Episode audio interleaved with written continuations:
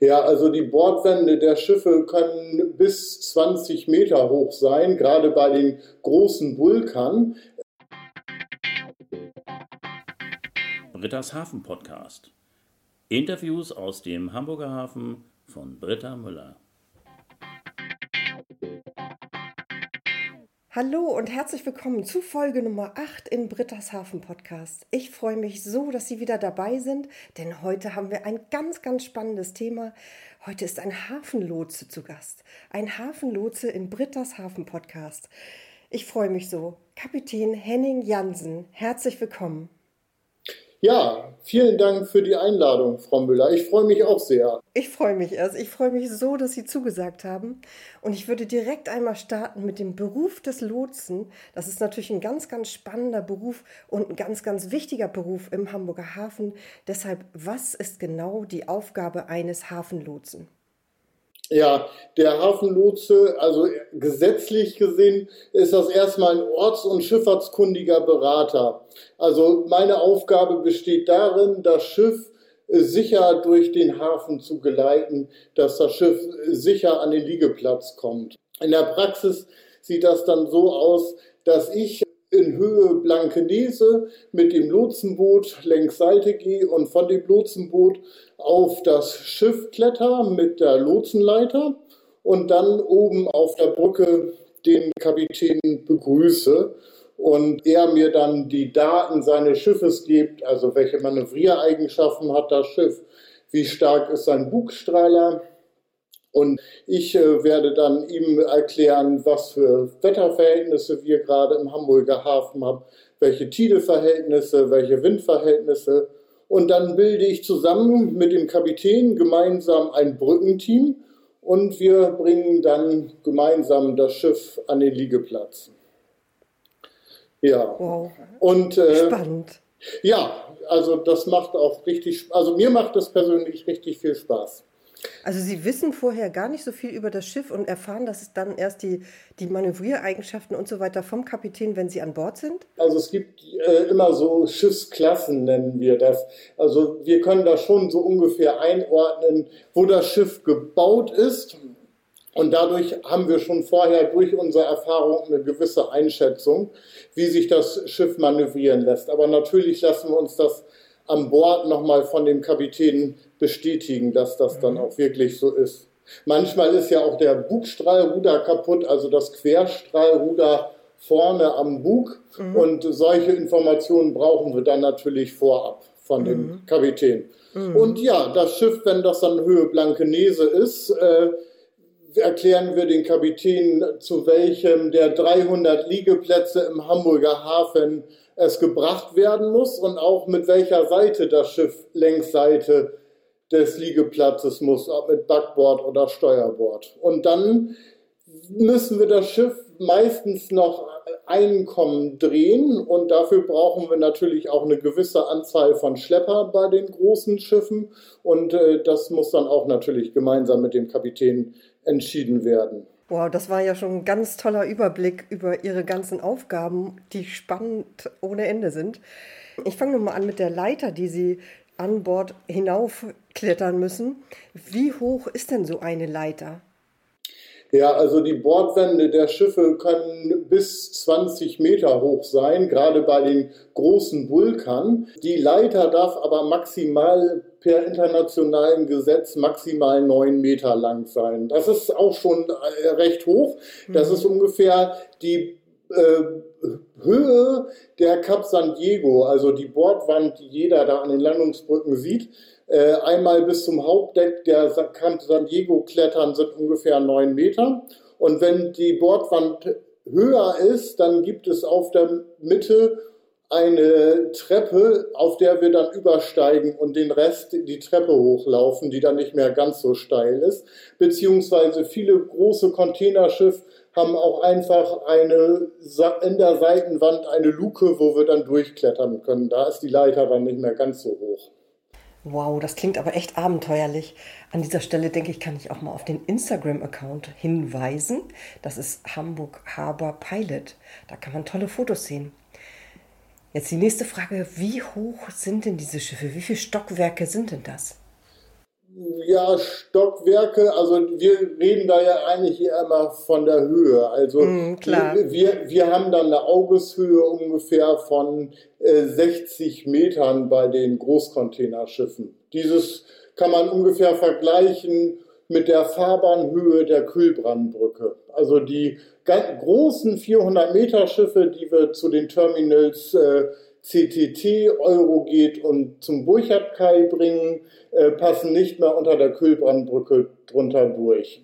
Die sind wirklich riesig. Das sieht man ja auch, wenn man am Elbstrand steht und die Schiffe so reinkommen sieht und dann drehen sieht vor dem Elbstrand. Die sind wirklich riesig. Und wenn man sich vorstellt, 60 Meter hoch, das ist ja wirklich schon ein riesiges Hochhaus. Ja, also ich glaube, der Michel in Hamburg hat 82 Meter, die Aussichtsplattform, also wir sind noch ein bisschen darunter. Wow. Und von dort aus steuern Sie praktisch diese Riesenschiffe in den Hafen an den Liegeplatz zusammen mit dem Kapitän. Ja, genau. Mhm. Und äh, wenn man auf dieser Brücke dann guckt, man kann gar nicht mehr so viel links und rechts so viel Ufer entdecken. Das ist nur noch ganz schmal da. Also das ist schon sehr beeindruckend. Spannend, total interessant. Jetzt hatten Sie gerade von diesem 400 Meter langen und über 60 Meter breiten Schiff gesprochen, das da nach Hamburg fährt wenn das Schiff gedreht werden muss, um zu den Terminals zu fahren, wo müssen Sie denn da sozusagen bremsen, damit Sie dann überhaupt anhalten und das Schiff drehen können und ähm, da überhaupt diese ganze Geschwindigkeit aus dem Schiff nehmen können? Das ist eine sehr gute Frage. Sie sprechen das schon richtig an. Ein großes 400 Meter Schiff lässt sich natürlich schwer aufstoppen. Es gibt so Bauvorschriften internationale, die sagen, dass ein Schiff ungefähr in 15 bis 20-faches der Schiffslänge gestoppt werden muss. Und äh, das sind ja bei einer Schiffslänge von 400 Meter zwischen 6 und 8 Kilometer Bremsweg, die dieses Schiff hat.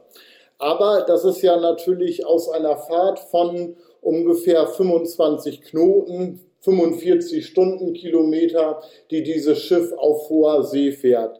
Wenn wir das Schiff in Blankenese übernehmen, ist ja die volle Schiffsgeschwindigkeit nicht mehr da, sondern das Schiff fährt zwischen 8 und 10 Knoten ungefähr. Also brauchen wir auch nicht diesen vollen Bremsweg von 6 bis 8 Kilometern. Hinzu kommt noch, dass das Schiff natürlich nicht mit einer Bremse gebremst wird, sondern mit den Schleppern und auch der Maschine des Schiffes. Und diese Maschine braucht von voll voraus auf voll zurück auch fünf bis sieben Minuten, bis es umgesteuert hat auf See. Im Hafen auf Manöver voll voraus, auf Manöver geht es etwas schneller, aber trotzdem ist da natürlich ein technisches Computerprogramm hin, das die Kräfte innerhalb der Maschine regelt, um es eben umzusteuern. Hinzu kommt, wenn wir das zum Burchardkai bringen und dann vor dem Parkhafen drehen wollen, dass wir an der Lotsenstation noch eine Kursänderung haben. Und für diese Kursänderung braucht das Ruder Anströmung von dem Propeller um effektiv zu arbeiten. Also wir müssen diese Kursänderung noch mit der Maschine fahren und hinter der Lotsenstation stellen wir dann die Maschine aus, so dass wir dann noch eine Stoppstrecke von 1200 Metern circa zur Verfügung haben, um das Schiff kontrolliert aufzustoppen. Und das können wir gar nicht nur mit der Maschine machen, sondern wir brauchen auch die Schlepper dazu. Meistens haben wir in dieser Situation hinten zwei Schlepper angespannt, um dann das Schiff auch im optimal im Drehkreis zu positionieren, weil wir haben ja verschiedene Wetterverhältnisse, Flut und Ebbe, also entweder kommt dann der Strom von vorne oder von Achtern und das heißt natürlich auch, dass wir eine gewisse Position vor dem Parkhafen annehmen müssen, je nach Tide, um dann optimal rückwärts in den Parkhafen reinzukommen. Das waren ja tolle Details. Sagen Sie, wie schnell ist denn ein Schiff unterwegs von, auf der Höhe von Teufelsbrück, sage ich mal? Äh, ja, wir haben eine maximale Höchstgeschwindigkeit von 10 Knoten durchs Wasser. Also darüber dürfen gar nicht. Das sind dann natürlich beim starken Flutstrom auch schon 12 Knoten, beziehungsweise bei starken Ebbstrom acht Knoten, die das Schiff da maximal fahren kann. Aber äh, wenn wir zum Parkhafen fahren, versuchen wir natürlich schon so ein bisschen darunter zu bleiben. Gerade mit den Großcontainerschiffen fährt es dann auch bei Flut keine zwölf Knoten mehr, sondern eher sieben bis neun Knoten. Je nachdem, das liegt auch so ein bisschen daran, äh, die Maschinenfahrtstufen bei den Schiffen sind ja recht unterschiedlich. Einige haben eine Maschinenfahrtstufe von sechs Knoten auf ganz langsam voraus. Das ist dann schon sehr angenehm. Es gibt aber auch einige Großcontainer, die fahren auf ganz langsam voraus neun Knoten.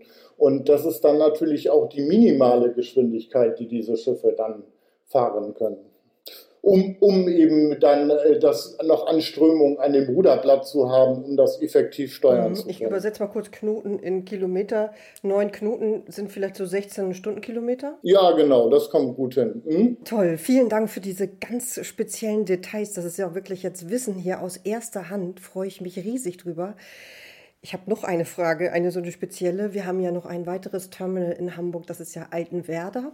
Und wenn man nach Altenwerder fahren möchte mit dem Schiff, muss man um mhm. die Kurve rum praktisch ähm, kann man auch vom Elbstrand beobachten, sozusagen, wie die Schiffe dann abbiegen oder zumindest in die Richtung fahren.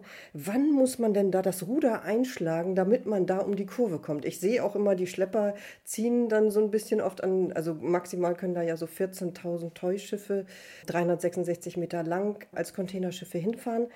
Aber wann muss man da das Ruder einschlagen, damit man da überhaupt um die Kurve kommt?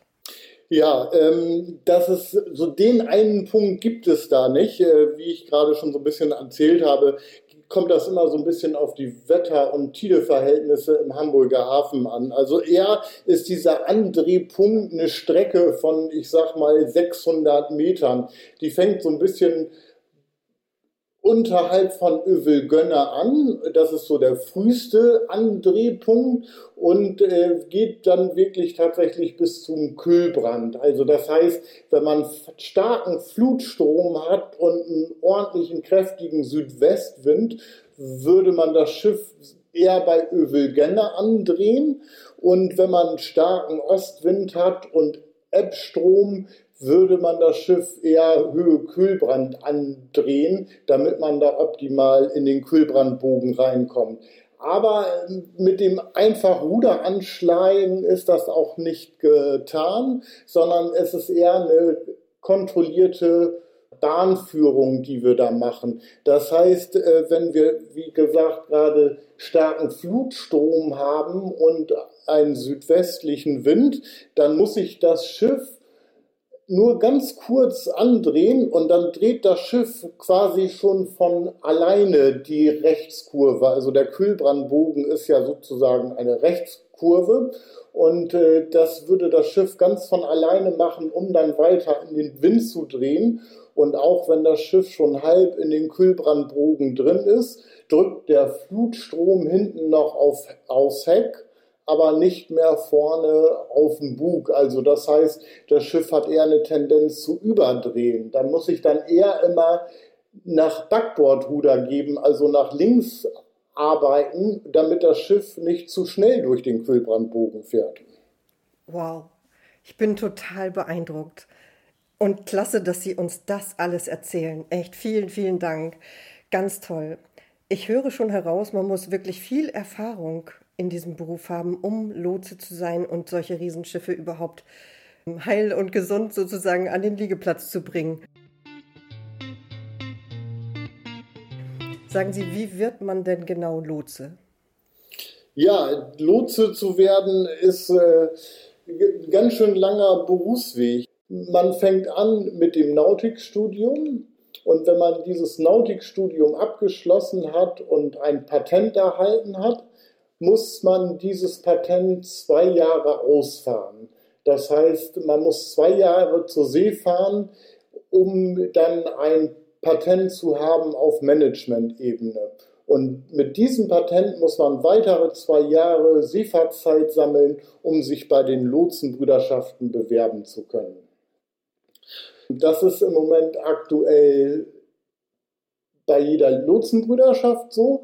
Leider können wir im Moment schon feststellen, dass an den Seefahrtsschulen nicht mehr allzu viele Bewerber sind. Im Moment können wir schon absehen, dass wir einen Nachwuchsmangel in, der, in den Lotsenbrüderschaften haben. Und äh, um dem vorwegzubeugen, ist jetzt gerade im Mai ein neues Gesetz beschlossen worden im Bundestag, was den Weg zum Lotsen vereinfachen soll. Das heißt, zukünftig soll es drei Ausbildungswege geben, dass man nach dem Nautikstudium entweder direkt bei den Lotsenbrüderschaften anfangen kann und eine zweijährige Ausbildung bei den Brüderschaften machen kann. Das ist dann eine Art duales Studium.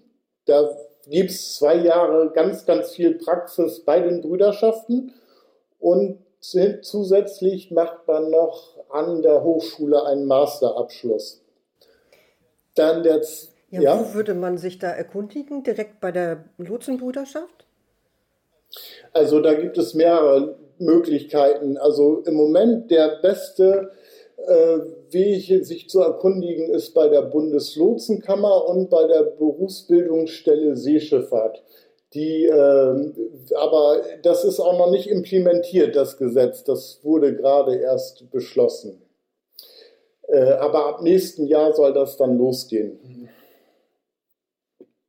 Ja, und der zweite Weg ist, dass man nach der Offizierslaufzeit, also das sprich, wenn man 24 Monate zur See gefahren hat, ähm, eine Ausbildung anfangen kann, in der man eine verlängerte Grundausbildung bei der Lotsenbrüderschaft macht, von insgesamt 18 Monaten. Und dann wird auch der klassische Weg, den ich gerade schon beschrieben habe, weiter bestehen bleiben. Den klassischen Weg gibt es weiterhin, den, den Sie gemacht haben. Und können Sie dann nochmal zusammenfassen, wie ist das jetzt mit der Zeit, die man dann braucht, beziehungsweise die man auf dem anderen Weg braucht?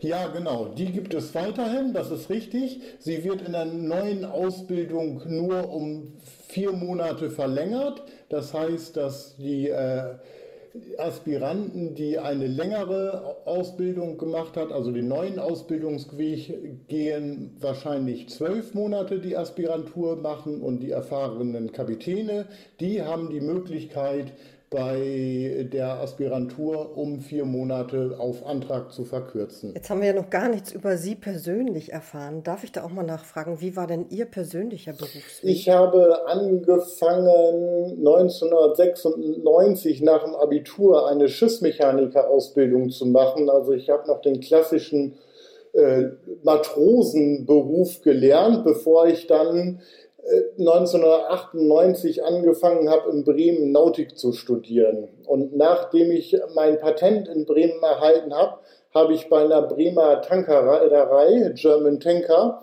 äh, angefangen, meine Karriere als Offizier zu beginnen und bin dann da anschließend Kapitän geworden, bevor ich 2008 bei den Hamburger Hafenlotsen angefangen habe, hier in Hamburg die Schiffe zu lotsen.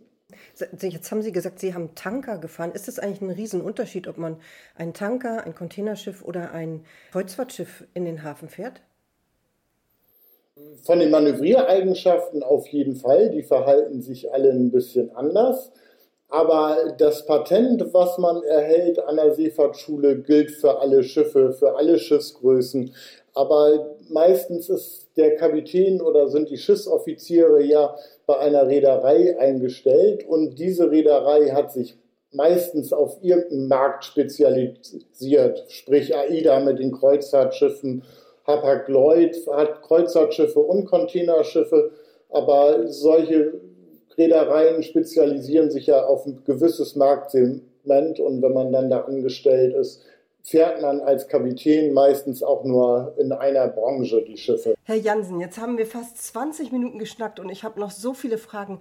Wäre es vielleicht für Sie okay, wenn wir noch eine Podcast-Folge aufnehmen in der nächsten Woche? Sehr gerne, da bin ich mit dabei. Das freut mich. Oh, das finde ich ja lieb. Vielen, vielen Dank. Da freue ich mich dann schon auf die nächste Woche. Ja, ich mich auch. Bis nächste Woche. Bis dann. Tschüss. Tschüss.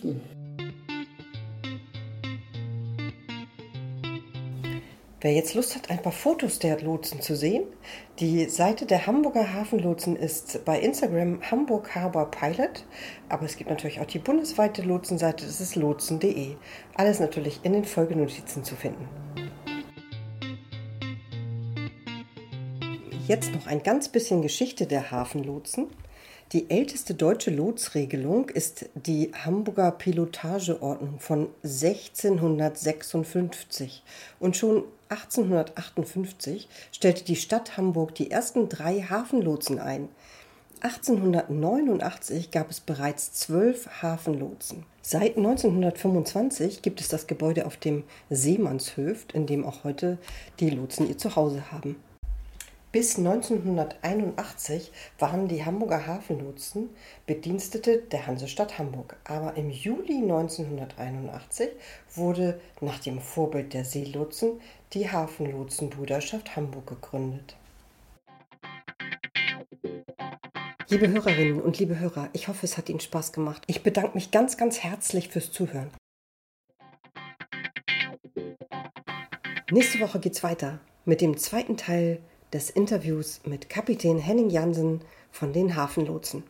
Bis nächste Woche. Tschüss!